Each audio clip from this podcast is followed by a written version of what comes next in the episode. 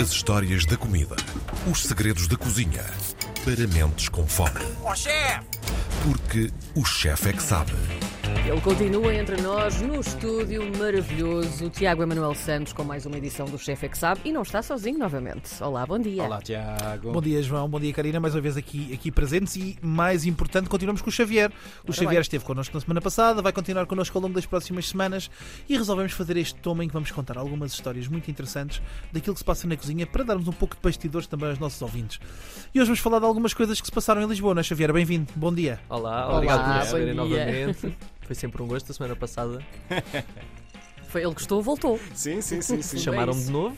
É um No fundo, programa é como- de. E é como nos restaurantes. Gostei a primeira vez, volto. Voltei. Olha, e falando em restaurantes, nada mais, nada melhor do que pegar nessa linha e falarmos de um espaço que nós tínhamos em Lisboa, que não vamos, obviamente, falar de nomes de pessoas, mas que nós tínhamos alguns, alguns colegas e algumas situações inusitadas relativamente ao que nós fazíamos. E eu queria relembrar aqui uma, Xavier, não sei se lembras desta, muito particular, que é de um colega nosso ah, que trabalhou connosco, e nós tínhamos um espaço que servíamos nós às mesas. E, portanto, o que servíamos, tínhamos uma equipa de sala, mas os cozinheiros entregavam os pratos para explicar os pratos aos clientes. E então era muito interessante porque acontecia muitas vezes em multiplicidade do menu. Imagina, o bacalhau estava num momento do menu, tu estavas noutro, e eu estava a apresentar o menu ao bacalhau e o Xavier estava a apresentar o menu a ti. E entretanto, eu estou. ah, e nós tínhamos um prato muito interessante que o Xavier já vai explicar a seguir, que tinha um produto que chamava-se beterraba. E chama-se beterraba. Sim. E então nós tínhamos uns clientes espanhóis e um dos nossos, dos nossos cozinheiros estava a apresentar o prato ao cliente enquanto eu estava a apresentar outro prato ao cliente. E eu estou a ouvir a conversa, não é? Portanto, o chefe está sempre em overview, está a fazer o seu trabalho, mas a ouvir os próximos.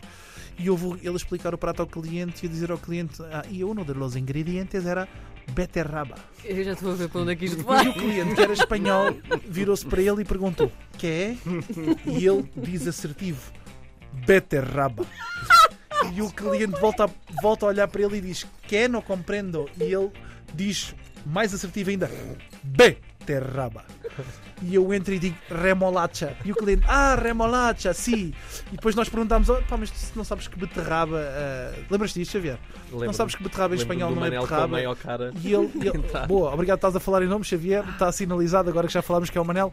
E o, Ma- e o Manel agarra e olha para mim e diz assim: Isto não importa saber, importa é dizer com convicção que eles papam tudo. E, é- e, e é não verdade, é que, é que ficou. E o prato que nós tínhamos, qual é que era, Xavier? Lembras-te? O prato, esse aí não me lembro do prato completo, mas lembro-me também de também o nosso colaborador ter feito com o nosso tributo aos Açores do carpaccio de lulas com Ah, sim, sim, sim. Nós tinha- eu, eu tinha um prato giríssimo que se chamava Tributo aos Açores. Então o que é que nós tínhamos? Tínhamos todos os produtos dos Açores casados num prato só. Então tínhamos um tagliatelle de lula gigante dos Açores, que nós cozinhávamos a baixa temperatura e ficava quase como se fosse uma esparguete, eh, um tagliatelle, mas feito só com lula. Uh, E depois fazíamos um carpaccio de lombo novilho dos Açores, trabalhávamos com pós de algas dos Açores e fazíamos um caldo de cozido de tributo às furnas. E a lula Então nós montávamos. É, nós fazíamos um molho César de queijo, uma espécie de molho César com queijo velho da ilha de São Jorge, envolvíamos nas lulas como se fosse uma saladinha, decapávamos e punhamos o carpaccio de carne em cima das lulas, montávamos com um conjunto de plantas halófitas e algas verdes que vinham da ilha dos Açores. E no fim despejávamos o caldo do cozido e ficava como se fosse uma ilha a flutuar. E eu chamava-lhe tributo aos Açores. E esta história que o Xavier está a contar tem, que envolve, envolve outra pessoa, mas também era muita gira, que era, eu eu cheguei, estava na mesa e, e houve ali um momento que parecia que estavas no gato fedorento, que a malta bloqueou, que é o tipo explica ao prato e diz ao cliente: This is a, a tribute for the Azores Iceland. E o cliente pergunta: But, but Azores or Iceland? E ele: Azores Iceland. E ficaram neste loop, estás a ver? Tipo, e o cliente: I'm not understanding, but Azores or Iceland? E ele: Azores Iceland. Ah, até que depois, na altura, dissemos ao rapaz: pá, não é Iceland, é Iceland, ah, para perceberes um bocadinho melhor como é que tens que pronunciar, porque o cliente não estava mesmo a perceber. E a, e a cozinha também é pejada destas histórias de background que são muito interessantes entre nós. Olha, aconteceu-me uma que parece uma anedota com o Gosma, isso eu posso dizer que já faleceu, coitado. O malogrado Gosma num casamento que chegou, que chegou, che- chamava-se Gosma porque ele tinha sempre muita pieira, coitadinho, devia ser do catarro. E o Gosma, o Gosma chega-me à cozinha, danado num casamento, dizer: Chefe, estou danado com este. Ele disse um conjunto de nomes. Sim. Uh, destes, Não senhores, destes senhores que estão aqui, que curiosamente eram, eram um casamento chinês à end de uma família com algum, com algum dinheiro que não residia em Portugal. Isto passou-se num, num hotel de 5 estrelas que eu trabalhava em Torres Vedras. Que curiosamente no final dessa noite, um dos chineses foi encontrado na manhã seguinte a dormir dentro de uma arca congeladora. Uh, mas, mas antes disto, disto acontecer, uh, esta, esta história que é giríssima, que tinha a ver com isso, o Gosma entra na cozinha e diz-me: pá, chefe, estou passado. E eu, o que é que foi? O gajo chega, diz-me ao pé de mim: beer. Eu ponto para o copo. O gajo diz small. E eu agarro na garrafa de small e o gajo diz: Não, não, beer. E eu, e eu aponto para o copo e o gajo small. E estou nisto, tipo, há 5 minutos estou passado que o gajo vai-lhe dar uma pera. E juro que isto, isto foi inteiramente verdade e parece uma anedota. E portanto, o mundo da cozinha também é populado, para além das receitas que nós fazemos mirabolantes, por estas histórias muito, muito Mais ou interessantes. Não menos é? tiveste closure aí, não é? Porque o, o- a pessoa que foi jantar nunca teve closure nesta história do, do Iceland, porque mesmo no fim, depois deste loop todo, ele disse só, but I'm not understanding. E a última coisa que ele disse ao senhor foi, Azores Iceland, enjoy. Portanto, nós estávamos a ver isto tudo do overview. E portanto, para além de cozinhares, também nos divertimos imenso nos restaurantes e temos histórias muito boas, Não, é muito boas ligadas a este espaço. Nós tínhamos um, um prato muito engraçado que o Tiago dominou a laranja dos pobres, tem todo uma, um, um contexto histórico que era uma sobremesa com laranja, poejo, ah, mel, limão, Uhum. todo um conjunto e era como se fosse uma falsa laranja. ah, no prato ia uma sobremesa, mas que tinha o formato inteiro de uma laranja com todos estes sabores para o contexto histórico que tinha a ver com as pessoas do Alentejo, que quando não tinham muitas Sim. posses, nem forma de comprar as laranjas doces do Algarve, acabavam por macerar estas laranjas com os outros sabores para ter para adoçar e ter alguma coisa doce para comer. Sim, e quem quiser saber isso pode ouvir o nosso podcast, porque já falámos da laranja Já. dos pobres Pronto, de Pavia no passado. Ótimo. Sim. E então o que é que acontece? Havia um, um colega nosso que demorava horrores, horrores, horrores a fazer isto, porque era um, um processo muito. Sim, aquilo Caótico. passávamos em mais de 50 capas de laranja amarga para ficar com a textura de uma capa de uma laranja mesmo. Sim. E ele, pronto, é muito perfeccionista, o que demorava sempre muito tempo. E o Tiago, como não gosta nada de gozar com as pessoas, nem de brincar com as pessoas, disse: Vou-lhe roubar a moto. Entretém-o aí enquanto ele está a fazer pera. laranjas. Imaginem, ele estava a passar laranjas naquela calda para fazer a capa da laranja, a casca da laranja falsa, e eu estava aborrecido e disse: Vou fazer uma partida. Sim, Então fui falar com, com os seguranças todos. Não, te chamaste-me antes e disseste assim: "Ah, Eu vou falar com ele, ahm, vê lá se lhe consegues roubar a chave do cacifo. e então eu fui roubar a chave do cacifo enquanto ele estava distraído. É verdade. Passei a chave do cacifo ao Tiago. Quando E o Tiago teve a chave, foi disse: Ah, tá bem, tá bem, então a gente depois fala disso. E foi-se embora.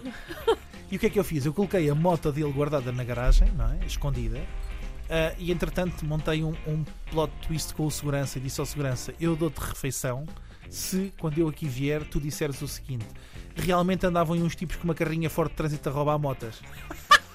E isto era a Vespa, era a. Vespa, a Vespa ah, que ele mais amava e que ele ama, ainda tem essa moto hoje. Às vezes para de estimação. E foi muito giro quando ele chegou e de repente diz: Não está aqui a minha moto. E eu: Não está, mas deixaste onde? E ele: Aqui. Eu: Não pode ser. Será que roubaram? Vamos perguntar ao segurança. E o segurança diz: Sim, é verdade, andaram aí a roubar motas com uma carrinha fora de trânsito. E a alma dele saiu do corpo e esqueceu as laranjas por um momento. É porque às tantas ele disse assim: Epá, eu sei que vocês estão sempre a fazer estas porcarias, eu juro que eu não estava a acreditar. Mas quando o segurança disse que eles andavam aí, Ele perdi a esperança depois. toda. Só que depois tive, tive pena, tadinho. Este podemos dizer, é o Saúl, é, o nosso, é um amigo nosso que nós gostamos muito. E tive pena do Saúl e devolvemos-lhe devolvemos-lhe a moto eh, em segurança eh, No fim da noite. no final da noite. Depois dele ter sofrido um bocadinho e de nós termos, termos judiado um pedacinho com, com o Saúl. O Saúl, curiosamente, era também a única pessoa que sabia fazer o arroz de coelho, que tu não conseguias fazer. Não, não. Eu ensinei o Saul, estás don't get it twisted. Foi ao contrário. Eu demorei quase um mês e meio para conseguir fazer aquele arroz de coelho, porque é assim, estamos a falar de abrir o, o arroz com refogado, aquilo ficar muito bonitinho, mais do que um caldo, proporções certas, carne cozida a baixa temperatura, desfiado, incrível, com um queijinho bem cremoso e um óleo verde incrível, Sim. mas dificílimo de fazer para acertar no ponto perfeito. Tive, se calhar, foi na altura em que eu era estagiário do Tiago, porque isto foi amor, não é? Ele pegou e nunca mais me conseguiu largar. Ah, e demorei quase um mês e meio Para acertar. para acertar. E eu lembro-me perfeitamente que foi um dos meus momentos de vitória enquanto pequeno estagiário. Foi eu ter feito uma vez e já estava naquela tipo, Tiago, prova, tipo, já estou há um mês e meio nisto. Ele provou e disse assim, está perfeito. E eu disse, eita, consegui. E, e- e não, e não só, aliás, foi, foi das, da entrada do Xavier connosco, ou para trabalhar connosco, foi muito interessante porque envolvia sucção. Eu não sei se queres, queres contar só essa história para fecharmos o Muito episódio hoje. rapidamente. A minha vida pessoal nem para aqui chamada. Não, é que nós filtrávamos os caldos com uma mangueira e eu disse assim: vou testar a fibra deste cozinheiro. E tinha o caldo ainda muito quente e nós fazemos como se fosse roubar gasolina de um carro. Portanto, Uhum. tu Sim. puxas o caldo que é para não, não ganhar turvidão no caldo. E o Xavier conseguiu eh, fazer a sucção de um caldo a ferver. Portanto, se alguém estiver a ouvir eh, e quiser depois seguir no. Nós deixamos o Instagram no, no link da anexo do podcast para poder seguir o Xavier caso tenham caldos que precisam de ser sugados eh, com muita mestria. Muito bem. Ai, boas Acho que é uma boa mensagem para terminarmos para a tua mãe ouvir quando Sim, sim, ouvir sim, o podcast. Sem dúvida. Inclusive, Sim, sim, caldo sim. sugado era o meu nome na prisão. E se gostou deste episódio do Chef Exa, para a semana ui, vai ser ainda melhor. Tiago Emanuel Santos, Bruno Xavier. Até para a semana. Até para a Até para a semana. semana.